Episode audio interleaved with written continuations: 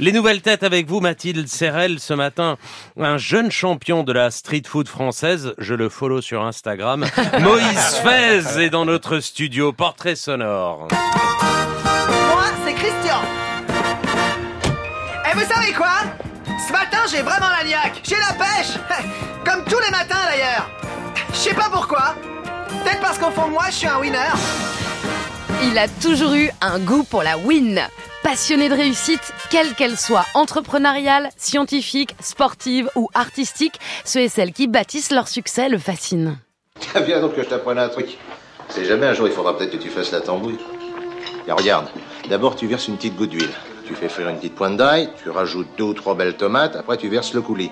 Tu fais revenir, mais sans que ça attache, hein Ah, la recette de boulettes du parrain. Un film Madeleine pour lui, qui lui remémore aussi sa propre enfance culinaire, des ailes de poulet grillées chez les grands-parents au gargantuesque tablé à l'italienne de ses parents. Chez les Sfez, famille juive tunisienne, le plat signature, c'est aussi le succulent sandwich au reste que l'on prépare le lendemain. Une première initiation à la street food.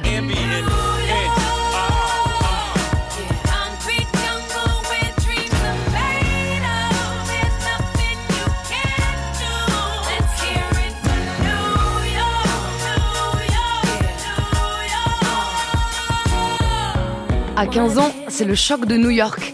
Une énergie hors norme et une spécialité, les lobster rolls. Ces pains briochés fourrés au homard qu'il rêve immédiatement de développer en France. Dès son retour, il s'inscrit à l'école hôtelière Vatel, enfin il passe son bac entre temps. Il apprend les techniques classiques de la gastronomie et les adapte à la cuisine de rue. En fin d'études, le jeune chef est prêt à lancer son produit phare.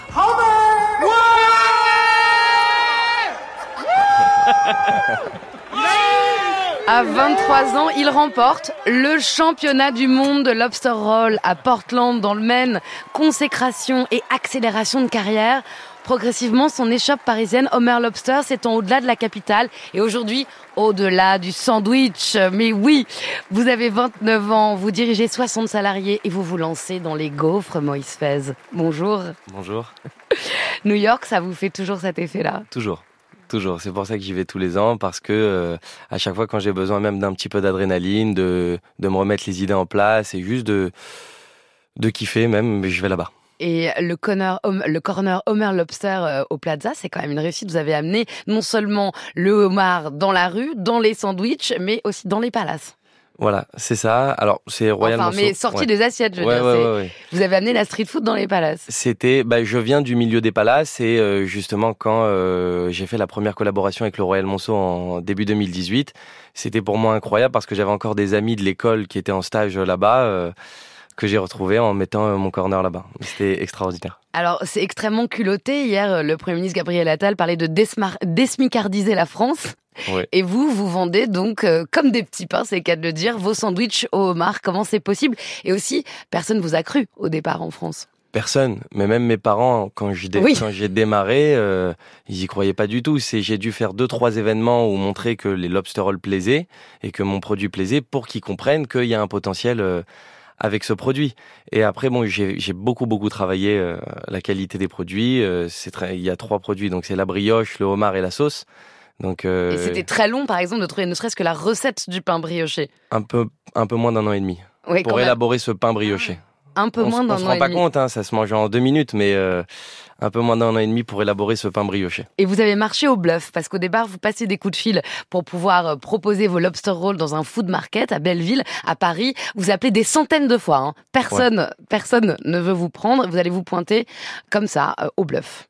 C'est exactement ça. Je me rappelle, je les avais vus passer dans très très bon euh, un dimanche et ben dès le lundi matin, j'étais à l'école, je sais que je finissais dans six mois et euh, et je me suis dit bon ben je vais téléphoner toute la journée du lundi. Personne n'a répondu. J'ai envoyé 15 mails parce qu'il y avait un mail. Le mardi pareil et le mercredi quelqu'un a répondu et on m'a dit faut envoyer un mail. J'ai dit non mais j'en ai envoyé une trentaine. J'ai dit et, euh, et on m'a dit il y a six mois d'attente pour un rendez-vous et je savais qu'il y ait le lendemain donc le jeudi il y avait un événement full market. J'ai dit bon bah je vous vois là-bas. Non mais on n'a pas le temps et j'ai raccroché et je me suis présenté le jeudi soir euh, comme si j'avais rendez-vous euh, à l'accueil du food market, comme si j'avais rendez-vous euh, justement avec la fondatrice. Et ça s'est fait comme ça. Elle m'a donné un rendez-vous trois semaines après, et j'ai fait le prochain food market. Et ça a démarré. Et aujourd'hui, les équipes de François-Régis Gaudry, parce que vous citiez son émission, adorent euh, vos lobster rolls. Je tiens à le signaler, parce qu'on en parlait encore hier dans les couloirs de France Inter. Vous allez ouvrir votre première échoppe, et là, vous avez quand même, euh, on va dire, une deuxième difficulté, c'est que vos parents vont taper dans votre budget, en fait. Ouais. Vous, avez, vous avez emprunté, ils vont vous piquer quand même 15 000 euros. C'est bien, ma mère, elle va me tuer quand ça.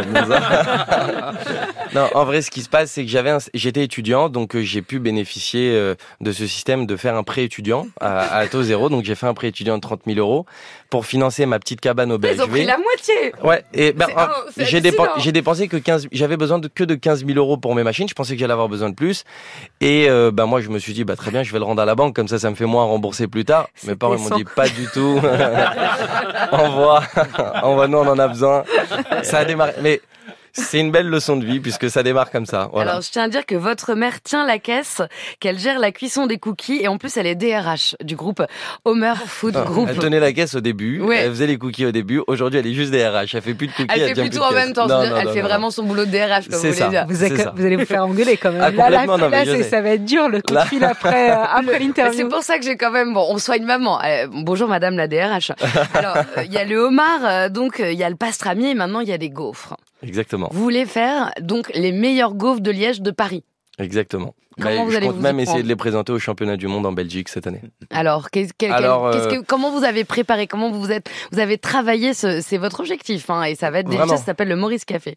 Exactement. Alors, euh, en 2021, j'ai eu la chance de. ben, je suis- je- par une occasion, je suis parti à Liège pour la première fois et j'ai goûté les vrais gaufres de Liège. J'ai compris déjà qu'en France, on ne connaît rien aux gaufres. Parce que les vrais gaufres, un vrai liégeois va vous dire que ça se mange froid, ça se mange tiède ou froid. Ça se mange pas chaud. C'est à ça qu'on reconnaît une bonne gaufre. Parce qu'une mauvaise gaufre, à partir du moment où elle durcit et elle est sèche. Une vraie bonne gaufre, elle va rester moelleuse. On va avoir un cœur légèrement cru. On va avoir ce goût de vanille Mm. mais à la limite du goût industriel qu'on aime, qu'on a tous connu quand on était plus jeune.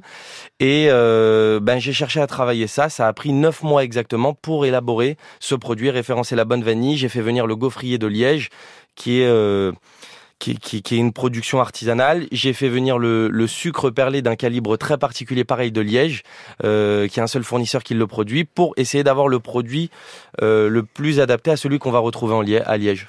Voilà. Merci Moïse. Vous savez que vous avez un client dans le studio Oui, déjà. oui, bah, il, fait, il fait l'accueil. Il a, il, il a deux, trois gars. Ils ont pris leur temps de Quechua. Ils vont s'installer. Ça ouvrira en mars, rue Rambuteau, à Paris. Vous planchez également sur un projet audio- audiovisuel autour de la street food. Et puis il y aura un. Homer Lobster à Londres. Exactement. Bravo. Bonne route à vous, Merci Moïse. Merci. Et, et bisous à maman.